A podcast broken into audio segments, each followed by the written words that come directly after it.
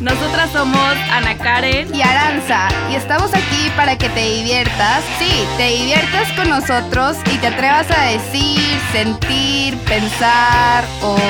Mm, hacer todo aquello que no te has atrevido a hacer durante años. Sabemos que somos una generación que nos cuesta tanto, pero, tanto. Invitaremos a esas personas que han dejado huella en nosotras para que tú también te atrevas. Hello, bienvenidos a otro episodio más. Este episodio va a ser algo diferente. Aranza, tengo que ser honesta, porque lo planeé yo para ti, literalmente. Em, quiero hablar sobre un tema muy especial contigo, de lo que creo que sabes demasiado y te admiro mucho por eso. Hablaremos sobre el amor.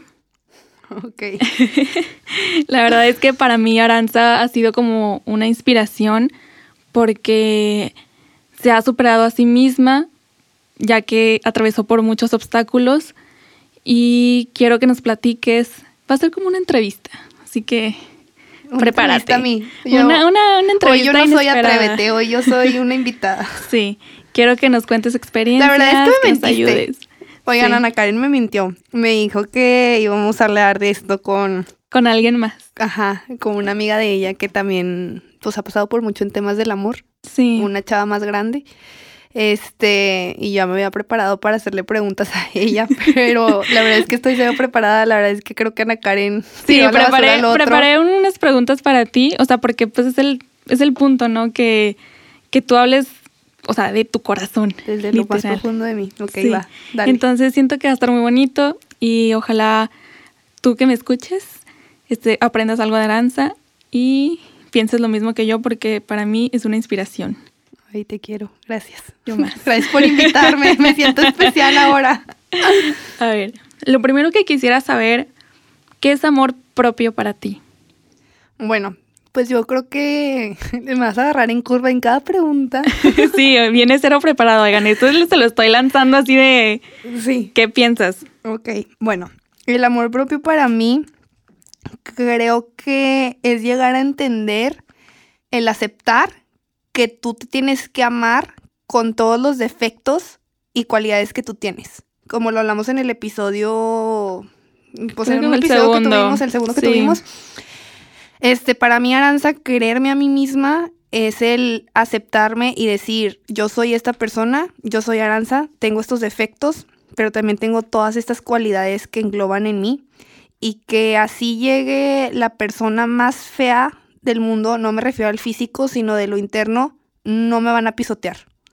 Y no me van a pisotear ya porque ya lo aprendí. Porque aprendí a que muchas personas en mi vida me han pisoteado o me han hecho daño que a lo mejor no lo han hecho de forma consciente, pero creo que conforme vas madurando y vas creciendo te vas dando cuenta que no hay un amor más puro y más real que el que tú misma. Y, que tienes que aprender a que si tú no te quieres a ti mismo, nadie lo va a hacer.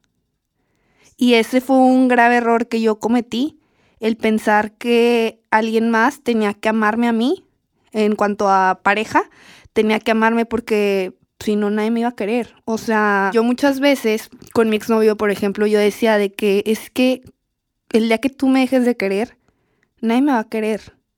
¿Pero por qué? Porque yo estaba vacía. O sea, dentro de mí, yo decía, es que y no que pensara en ese momento que yo no me quería a mí. O sea, según yo me amaba. O sea, yo según yo, uy, sí me amo y soy Aranza y soy la persona más feliz del mundo. Y wow, sí, todos quieren ser como yo y I rock y la, sí. la madre, ¿no?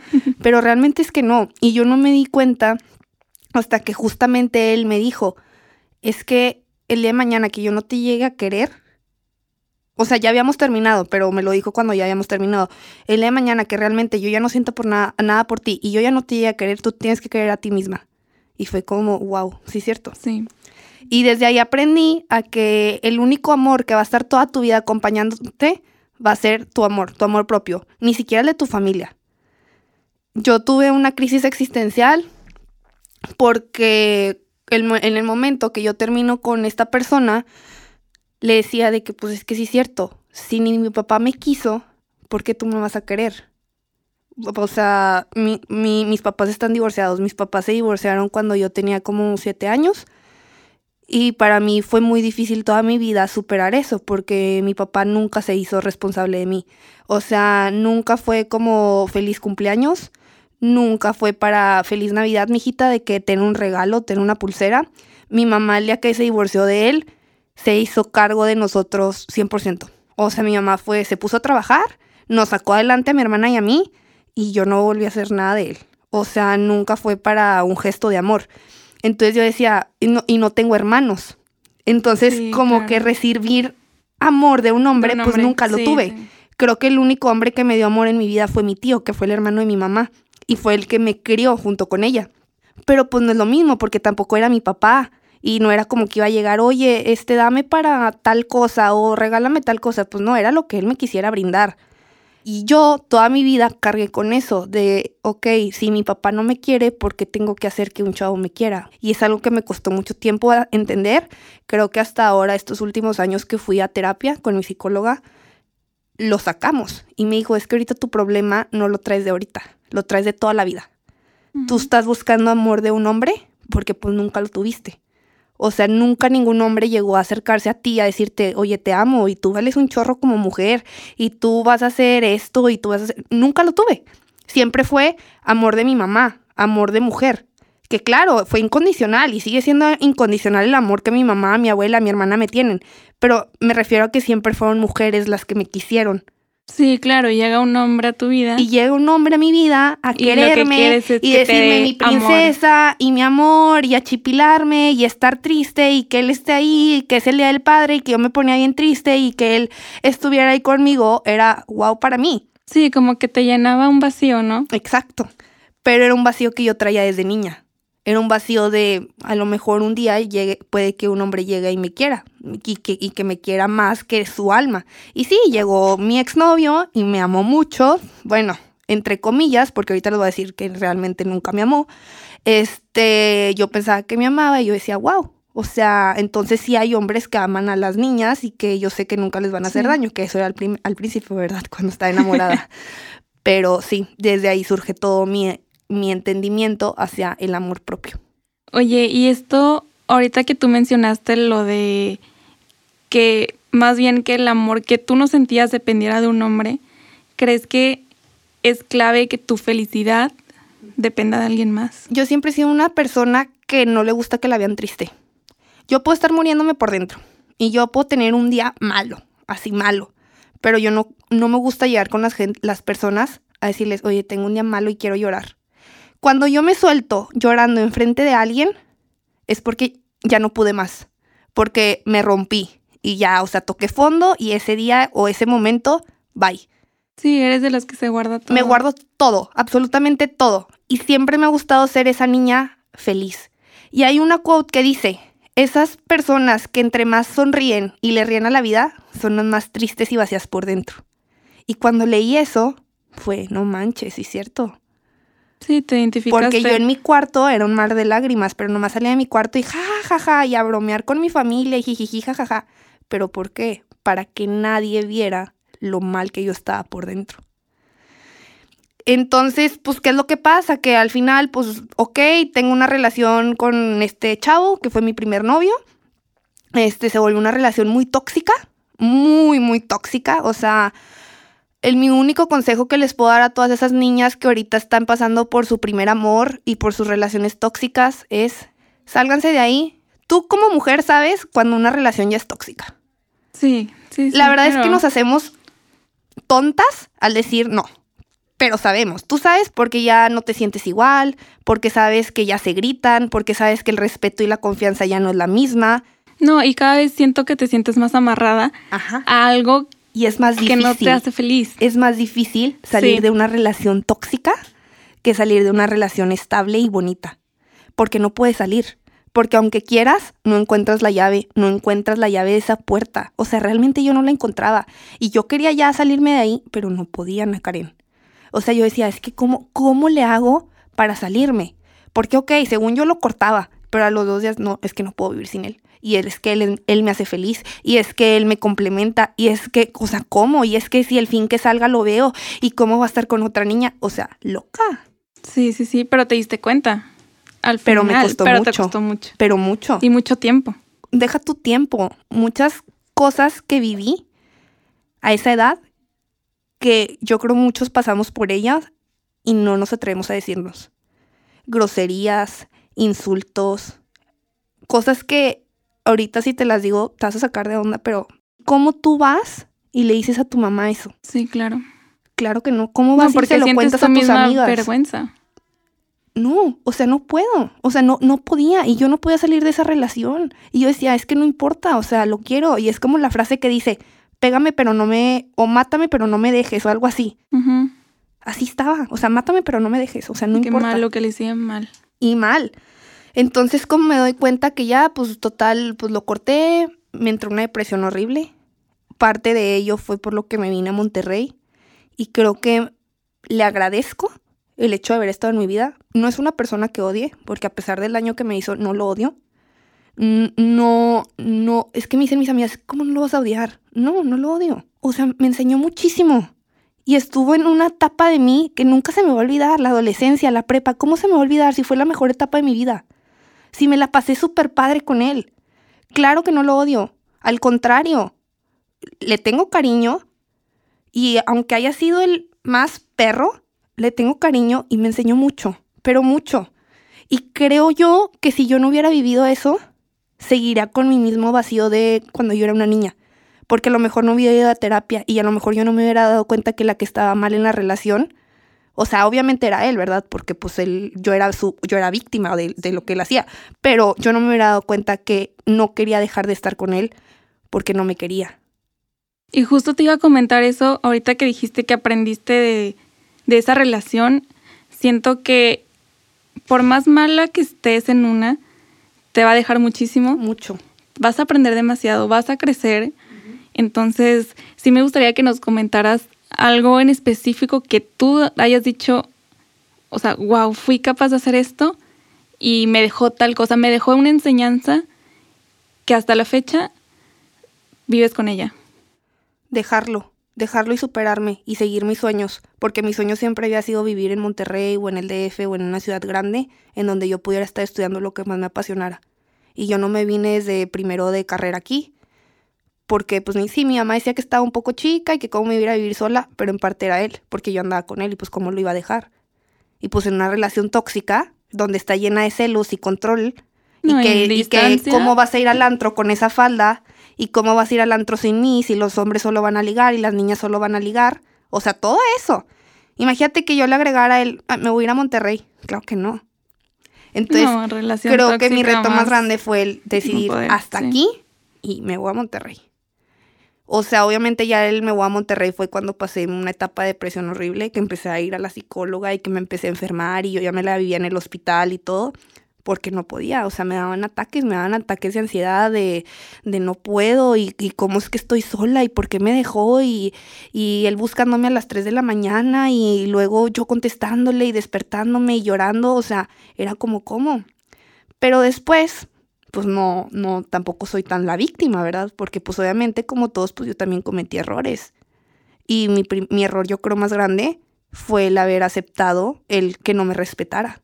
Si desde un principio yo le hubiera dicho, oye, a mí no me vas a hablar así, o a mí no me vas a decir que no me ponga tal falda o tal crop top, o a mí no me vas a decir cómo me vista o con quién me junte, si desde un principio yo le hubiera puesto ese alto, a lo mejor ahí hubiéramos terminado y no se hubiera vuelto una relación de dos años tóxica.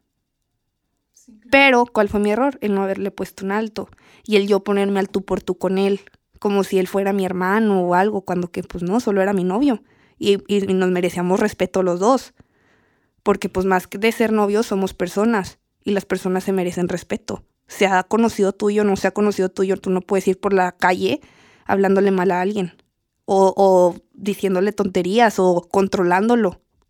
Sí, y, claro. y, y, yo decía, ay, es que le da celos porque me quiere. No, no, no, no, no. A ver, eso está mal. Y tú que estás escuchando este podcast, si tu novio y se pone celoso y controlador, bye. es que me quiere, es que lo Sí, hace para cuidarme. mentira, claro que "Lo no. La persona amo". que te quiere confía en ti. Punto. Te pongas lo que te pongas, te juntes con quien te juntes, la persona que confía en ti, No te va a estar haciendo eso. no, no, no te lo hace. Y lo aprendí con relaciones de, por ejemplo, mi hermana que me lleva 10 años, lo he aprendido con ella y lo he aprendido con otras amigas súper cercanas que están en relaciones tóxicas y que les digo, ¿se acuerdan cómo estaba yo? Si yo pude, ustedes pueden.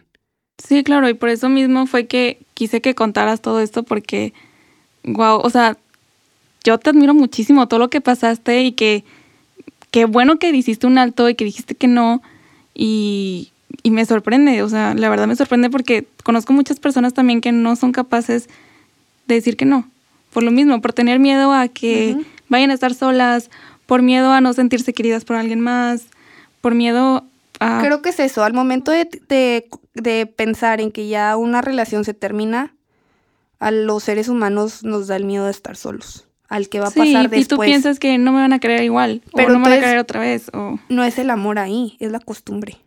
El domingo de ver la tele juntos, el martes de ir al cine, el miércoles de ir al antro, el sábado de hacer double dates con los amigos, y pues ya era rutinario. Y no digo que esté mal, o sea, qué padre que, la- que las, per- las, las personas y en sus relaciones tengan ciertas costumbres de hacer ciertas cosas al- a la semana. Pero entonces no es el, ay, no, es que no puedo estar sola, no. Más bien, no te quieres acostumbrar a vivir tu Sí. vida sola, a estar sola, claro. que es diferente.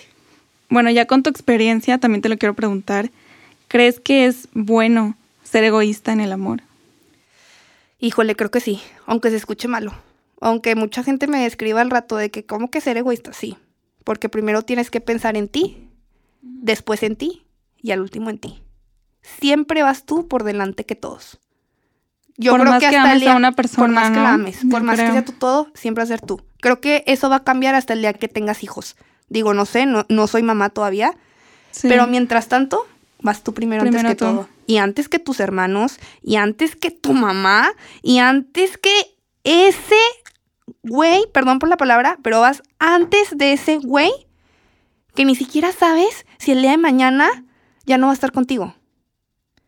¿Por qué? Por infidelidad, por no compromiso, por porque se le hinchó la gana de ya no estar contigo y punto, porque pues no, ya no, ya me aburrí de ti y bye. Porque ahorita las relaciones no están durando, An- Ana Karen.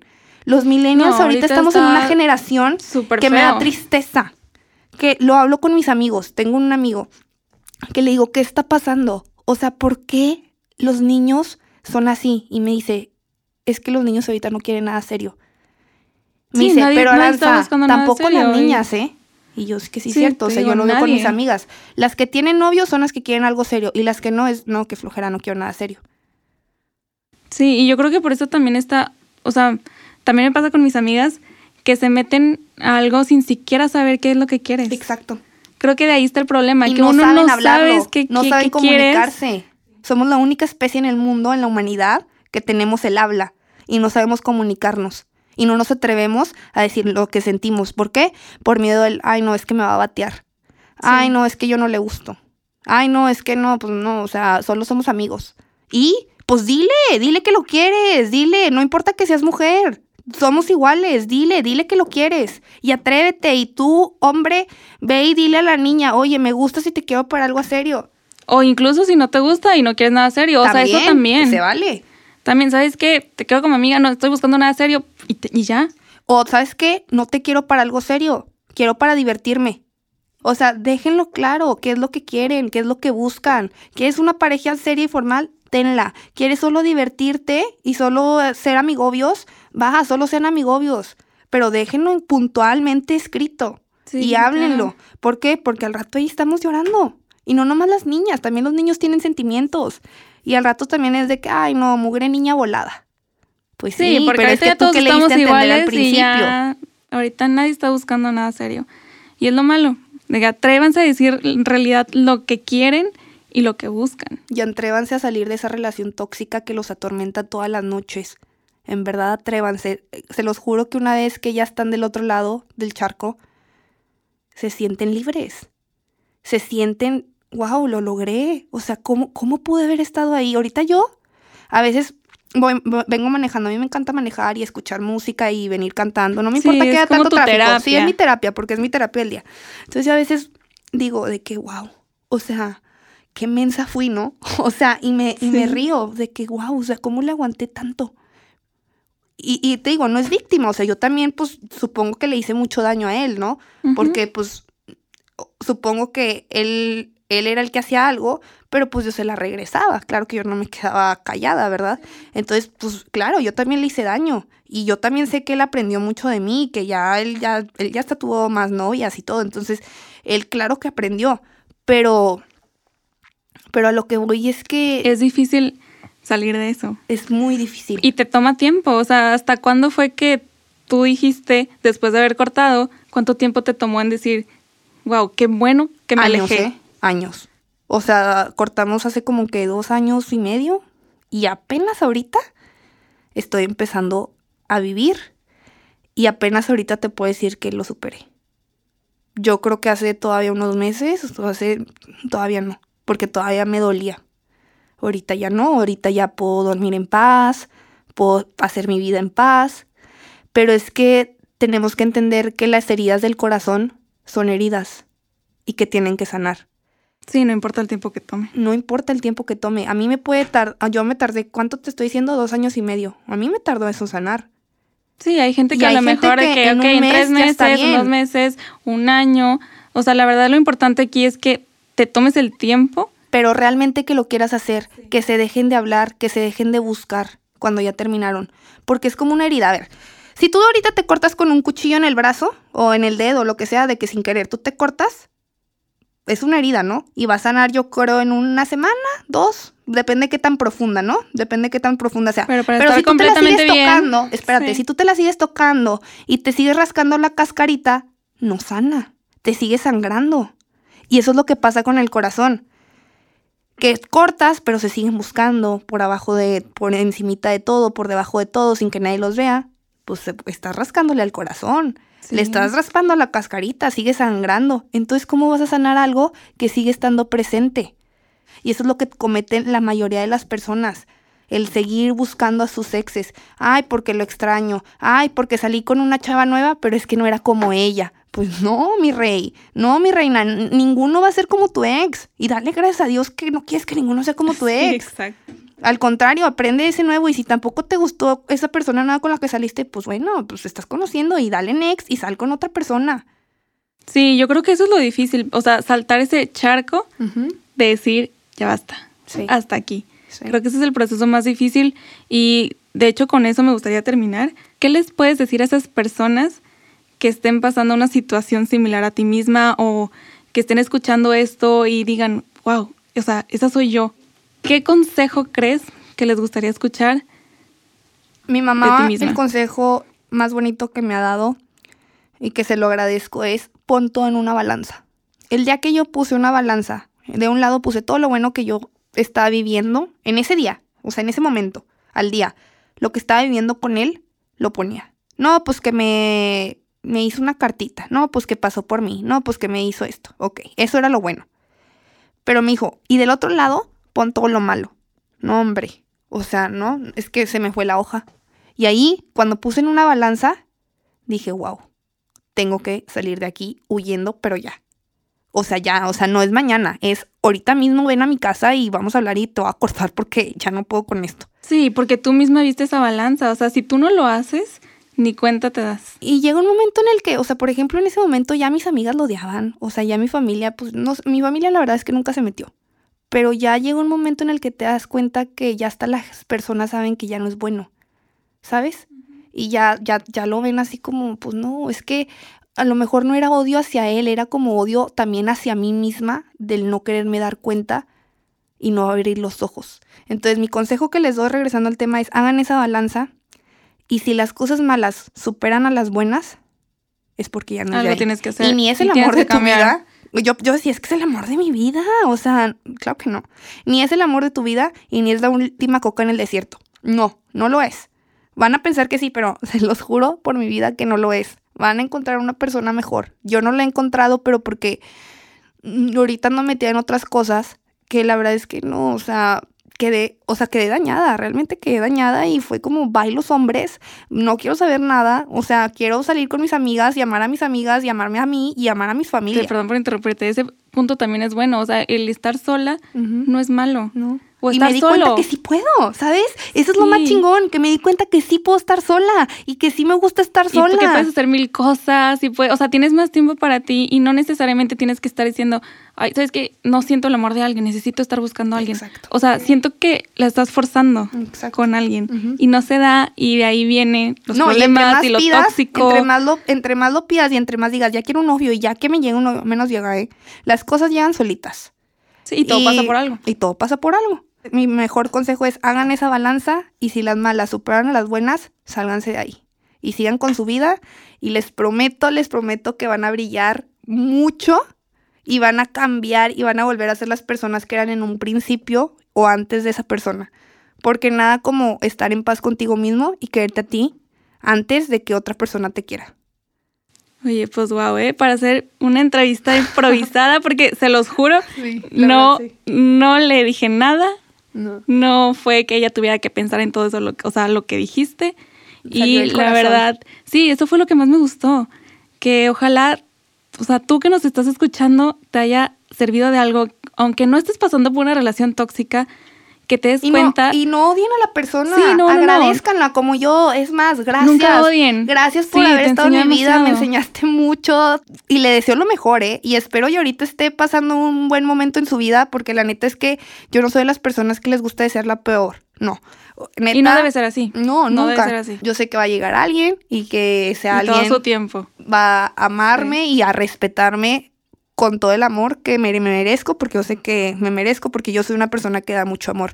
Entonces siempre den para que puedan recibir lo que ustedes dan. O sea, hay una quote que dice que, que siempre vas a recibir lo que tú des. Si tú das mucho, vas a recibir mucho. Sí, Si sí, tú das sí. poquito y eres mediocre, pues no va- vas a recibir eso, la mediocridad.